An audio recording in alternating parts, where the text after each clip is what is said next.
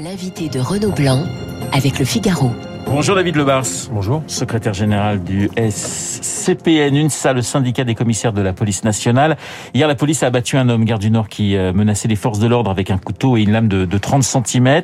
David Lebars, qu'est-ce que l'on sait aujourd'hui, ce matin, du profil de cet homme? Moi, c'est un profil euh, un peu particulier, euh, on dira marginal, quelqu'un qui apparemment était euh, connu pour traîner dans la gare. Et hier matin, visiblement, pour une raison qu'on ne connaît pas et qu'on ne connaîtra peut-être jamais, mais il s'est précipité sur la sur la patrouille de policiers avec un couteau d'une d'une lame assez longue. Hein. et ils ont eu assez peu de temps pour lui faire des injonctions auxquelles il n'a pas obtempéré. Il a fallu le neutraliser, ce qui a abouti à des tirs de la police et, à la neutralisation de cet individu. Alors sur la lame était inscrit ACAB, hein, qui pourrait se traduire par euh, tous les flics sont des sont des bâtards. Euh, ça pose évidemment la, la, la, la piste terroriste hein, a été assez vite écartée, hein, David Lebars. Oui, puis il y a un fait euh, pour s'en apercevoir, hein, c'est que le parquet antiterroriste ne s'est ni saisi ni mis en observateur, donc il n'y a pas du tout de, de fond terroriste là-dessus. Mais il y a un syndicat quand même de policiers qui a parlé d'un, je cite, hein, d'un terrorisme anti-flic. Est-ce que vous, vous, vous cautionnez ce type d'expression?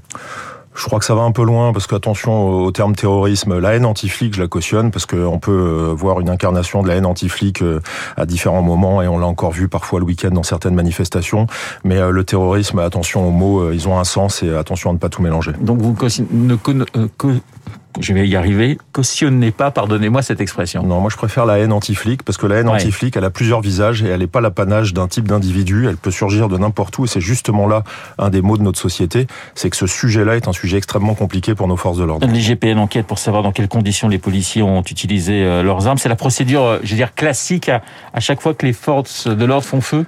Oui, et puis c'est normal, c'est ce qu'attend la justice et c'est ce qu'attend le citoyen. Sinon, on dirait que les policiers ont des permis de tuer. C'est normal. Les armes sont saisies, on vérifie qui a tiré, on vérifie ensuite les conditions d'application de la légitime défense. Nos collègues ont été entendus, ils se prêtent à ce jeu-là et on sait aujourd'hui que l'affaire est, carrée. En tout cas, ce sera la justice qui le dira et qui se prononcera en, dernier lieu. Alors, on sait que ce, ce, fait divers relance la question justement de la, légitime défense hein, des forces de l'ordre. On sait aussi que certains candidats sont pour une présomption de, de légitime défense. Je pense notamment à Éric Zemmour. David Lebars, qu'est-ce que vous en pensez de cette présomption de légitime défense?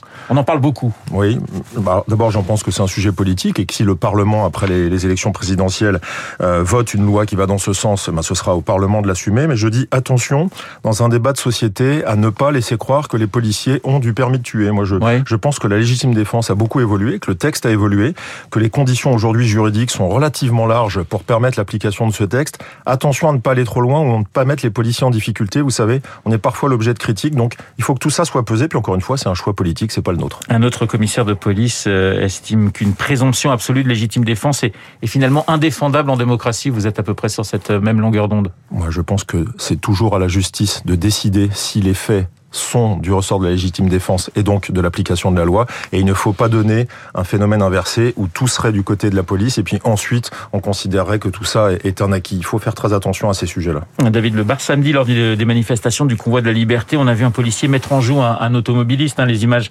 ont été diffusées par, par TF1. Euh, la préfecture de police de Paris annonce l'ouverture d'une enquête administrative. Elles disent quoi pour vous ces, images assez, fortes quand même où on voit ce policier?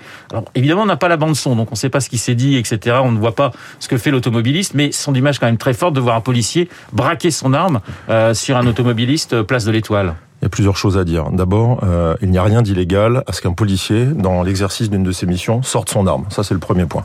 Euh, on peut discuter de la moralité de la chose, mais pour discuter de la moralité de la chose, il faudrait qu'on ait le contexte global. Deuxième point, on a assisté ces dernières années, ces derniers mois, à nombre de, de délits euh, type refus d'obtempérer où des policiers ou des gendarmes se font écraser, percuter, et parfois on est même dans des débats où on se demande si les policiers ont assez les moyens de se défendre. Moi, je dis que c'est à la justice ou à l'enquête administrative de dire ce qui s'est passé, et que si on a affaire à un policier qui sort son arme, on a affaire à un policier qui estime qu'il y a un potentiel danger d'un individu qui est capable de redémarrer. Et on le voit bien, il rattrape un véhicule, mais rien ne nous dit qu'avant ce véhicule n'est pas refusé plusieurs fois d'obtempérer aux injonctions de la police. Et quand la police veut interpeller un véhicule, on s'arrête. Et s'il y a un soupçon, la sortie d'arme, c'est une façon de protéger l'équipage. Alors, on parlait euh, beaucoup de, dans cette présidentielle des propositions sur euh, la sécurité. Ces propositions se, multiplient. On est à moins de deux mois du premier tour avec des budgets euh, qui seraient en hausse consacrés à la police. Certains candidats parlent de 1 milliard et demi de plus par an, 5 milliards sur l'ensemble du quinquennat. Qu'est-ce qui est pour vous le plus important, David Lebars? D'abord, c'est que ceux qui font des promesses les tiennent. Donc après la présidentielle, j'espère que si c'est la LOPMI annoncée par le président de la République ou si c'est un autre candidat, que les promesses de financement seront tenues. Ce que j'espère surtout, c'est qu'il y a un renforcement considérable et inédit de la chaîne pénale. Et quand je parle de chaîne pénale, ça va au-delà de la police et de la justice qui a besoin de moyens, mais ça va sur le reste. C'est-à-dire que quand on veut une police efficace, il faut qu'il y ait une chaîne pénale qui suive. Et là, on sait très bien que ça manque de magistrats, que ça manque de places de prison. Et ça, c'est un effort financier conséquent, considérable. Il y a sans doute aussi des mentalités à changer. Il y a des, choses à simplifier du, ressort de la procédure pénale. Mais c'est la chaîne pénale dans sa globalité qu'il faut analyser. C'est pas tout sur la police, sinon on ne fonctionnera pas tout seul. Une question sur la police municipale. Certains candidats souhaitent qu'elle soit armée à peu près partout. Qu'est-ce que vous dites, vous, police nationale? Et je dis que c'est très bien parce que les policiers municipaux, comme nous, peuvent être des cibles et comme nous, peuvent intervenir sur des situations avec des forcenés ou avec des terroristes. On l'a vu à Nice, on l'a vu dans différents endroits du territoire. Et selon les territoires, les polices municipales sont légitimement en droit d'être armées à condition qu'elles soient bien formées, bien encadrées. Alors il y a, cette, euh, il y a toujours cette question au moment de la, présidentielle, souvent dans l'opposition, des territoires perdus de la République, des zones de non-droit. David Lebar, est-ce que vous, vous dites oui, aujourd'hui, on a du mal à rentrer dans certains quartiers oui, aujourd'hui, on a reculé, et oui, aujourd'hui, on ne peut pas contrôler un certain nombre de quartiers en France. Je vais être très clair. Non, il n'y a pas de zone de non-droit au sens où on ne pourrait plus rentrer oui, il y a des zones extrêmement sensibles où on ne rentre pas à deux en patrouille au risque que la patrouille se fasse agresser, voire euh, soit en grand danger. Donc c'est ces territoires-là dont on parle. On peut dire qu'il y a du non-droit au sens du droit non appliqué, mais euh, des territoires dans lesquels la police ne rentrerait pas, ça n'existe pas. Maintenant, les difficultés, elles existent. Moi, j'ai travaillé dans des territoires très difficiles. Par exemple, en Seine-Saint-Denis, il faut pas être naïf. C'est de plus en plus compliqué. L'économie souterraine a pris le dessus. Il y a des bandes qui sont là pour faire la loi. Et ce système-là, il faut qu'on le démantèle et il faut qu'on donne les outils juridique à la police pour pouvoir aller encore plus loin. Je parle toujours des propositions des, candidats. Il y a cette idée aussi euh, d'associer police et armée dans, dans certains territoires de France. Vous êtes contre? Je suis contre pour ne pas laisser croire euh, à une idée qui serait de mettre euh, des militaires dans des quartiers dits difficiles pour deux raisons. C'est une idée qui revient à peu près toutes, euh, à chaque, tous les cinq ans à peu près avec la présidence. Je crois que la première qui avait évoqué cette idée-là, c'était Samia Gali à Marseille. pourquoi il faut pas le faire? Parce que si vous mettez une patrouille de militaires dans un quartier difficile, l'agression par des voyous va se produire. Et une agression par des voyous qui se produirait, c'est nos collègues militaires, nos camarades de l'armée qui se retrouveraient en situation de défense. Comment l'armée se défend? L'armée se défend à balles réelles c'est une, force qui est euh, équipée d'armes létales et qui n'a pas d'armes intermédiaires. Donc il ne faut pas exposer l'armée à des situations dans lesquelles elle se retrouverait à devoir se, euh, se défendre et donc à tirer. Il faut que l'armée quand elle est utilisée, soit sur un modèle comme on l'a vu euh, sur le modèle Vigipirate ou les patrouilles sentinelles sur certains euh, quartiers qui sont des quartiers euh, raisonnables, mais il faut laisser à la police les moyens d'agir et c'est à la police républicaine d'agir dans ces quartiers difficiles. Le doublement des, forces de l'ordre sur le terrain, alors ça c'est une promesse d'Emmanuel Macron, on verra si elle sera tenue si il est, il est réélu. C'est une priorité, c'est une nécessité pour vous d'avoir plus de bleus, j'allais dire, euh, euh, en France et dans les, dans les territoires, surtout l'ensemble du territoire français? Mais je crois que personne ne peut contester ça. La question, c'est de savoir si ça doit se faire par du recrutement, si ça doit se faire par une meilleure organisation des forces de l'ordre. Moi, je crois une meilleure organisation. Il y a deux forces en France. Il y a la gendarmerie, il y a la police. Il y a des problèmes de cycle horaire, il y a des problèmes de déconcentration à mettre sur la table.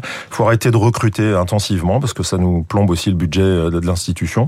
Il faut être capable de moderniser notre police, de la libérer de ses tâches indues et d'en mettre plus sur le terrain. Ça, tout le monde y est favorable. Mais il y a du courage politique à avoir aussi pour regarder la cartographie et voir comment on répartit mieux nos deux forces. Un syndicat Alliance pour ne pas nommer a organisé un grand oral pour euh, les, candidats à cette présidentielle. Il n'y avait que des candidats de droite et, d'extrême droite. Euh, la gauche a, décliné. La sécurité, c'est un thème, euh, c'est un thème de droite pour vous, David Lebars, ou pas? Pas du tout. Et moi, en tant que secrétaire général du syndicat des commissaires, j'ai des demandes d'audience avant les élections présidentielles de candidats de la gauche et j'y accède volontiers parce que tant que des candidats républicains font des demandes pour savoir un petit peu quel est notre état d'esprit, quels sont les sujets sur la sécurité, moi j'y réponds favorablement et je trouve très bien que des candidats aussi de la gauche s'y intéressent et c'est euh, bien normal qu'ils s'y intéressent. Et Jean-Luc euh, Mélenchon, ce n'est pas pour vous un candidat républicain parce qu'il n'avait pas été invité par Alliance, il est, il est considéré comme un, un candidat anti-flic. Est-ce que c'est aussi David Lebars votre, votre sentiment? Bah, Si j'en regarde par les demandes d'audience qu'on a eues au niveau du syndicat des commissaires, le candidat Jean-Luc Mélenchon ou son équipe n'est pas venu vers nous, donc j'en déduis que ça ne l'intéresse pas.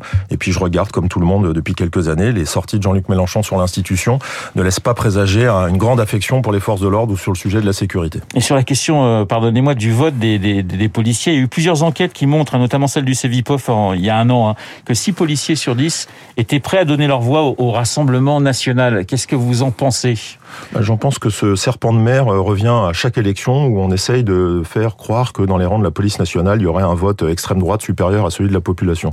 Moi, je, je suis certain que la police nationale est à l'image de sa population, puisqu'on recrute à l'image de la population. Et je rajouterais même à ça que quand on est dans la police, on est tellement confronté au réel, à la réalité, qu'on n'est pas forcément dans les peurs, dans les, dans les votes extrêmes. On est euh, pragmatique, on est dans la difficulté, il peut y avoir du mécontentement. J'exclus pas que ce vote-là augmente, mais il faut arrêter le fantasme. Et puis, de toute façon, il n'est pas chiffrable l'intention, ça n'est pas un vote. 72%, ça, ça va vous faire plaisir quand même. 72% des Français font confiance à la police. Alors c'est en recul par rapport à 2015, mais l'année 2015 était une année euh, très particulière. 72%, vous dites c'est bien ou il y a encore 28% euh, de, de, de Français à convaincre et c'est quand même pas mal? C'est mieux qu'à la sortie entre guillemets de la crise des gilets jaunes. Hein, on avait perdu des points. Vous savez, l'outil police, c'est un outil politisé et ça devrait pas être politisé. La police nationale, c'est une institution qui doit travailler sereinement. Euh, c'est bien d'être apprécié des Français, mais quand il y a 30% des Français qui apprécient pas leurs forces de l'ordre, il faut toujours travailler sur ce contact qu'on doit avoir avec la population. Et quand on est utilisé de façon très fréquente sur du euh, maintien de l'ordre ou sur des opérations répressives, eh ben on ne voit plus l'outil euh, préventif, la police du quotidien dont on a besoin. Et la police, elle a ses deux missions la prévention d'un côté, la répression de l'autre. Elle doit faire ni l'un à l'exclusivité de l'autre et inversement. David Lebar, une douzaine de policiers et de gendarmes euh, suicidés, se sont suicidés depuis, euh, depuis le 1er janvier. C'est un chiffre euh, qui est extrêmement préoccupant pour vous je crois que c'est une... Même si, même si c'est toujours difficile dans un suicide, il y a toujours des causes très personnelles, mais on est quand même à ce chiffre de, 12 policiers et gendarmes euh, depuis, euh, depuis le 1er janvier. Ça fait 27 ans que je suis dans la police nationale. Je n'ai jamais vu un début d'année aussi euh, catastrophique. Ce sont des drames dont on ne doit pas exclure le fait que c'est un métier qui n'est pas comme, comme les autres. J'ai toujours pris cette image. Vous savez, vous rentrez dans la police nationale, vous avez un sac à dos qui est vide et au fur et à mesure, vous y rentrez des choses qui sont des choses douloureuses. Et si de l'autre côté, du côté de la vie privée, du côté de la vie affective, les choses ne se passent pas bien non plus, peut-être que tout ça produit ces drames. Et il faut absolument qu'on trouve les leviers pour euh, lutter contre ces drames. Il y a beaucoup de choses qui sont faites au sein de l'institution. Il y en a d'autres qui devront arriver. Euh, on doit retrouver ce sentiment d'appartenance à la grande maison. C'est un terme que je connaissais de la part de nos anciens et que plus personne n'emploie. Et une grande maison, c'est celle qui donne de la reconnaissance et qui donne autre chose que de la mission ou de la contrainte à ses personnels. Elle doit leur donner, euh, comme dans un comité d'entreprise dans le privé, elle doit leur donner des perspectives pour se rassembler, pour avoir du loisir, du ludique et se dire que la maison police leur rend ce pourquoi ils servent pendant toute une carrière. Merci David Lebars d'avoir été ce matin mon invité, le secrétaire général du SCPN, UNSA, le syndicat des commissaires de la police nationale. Je vous souhaite une très bonne journée. Dans un instant, nous allons retrouver euh, Charles Bonner pour l'essentiel de l'actualité.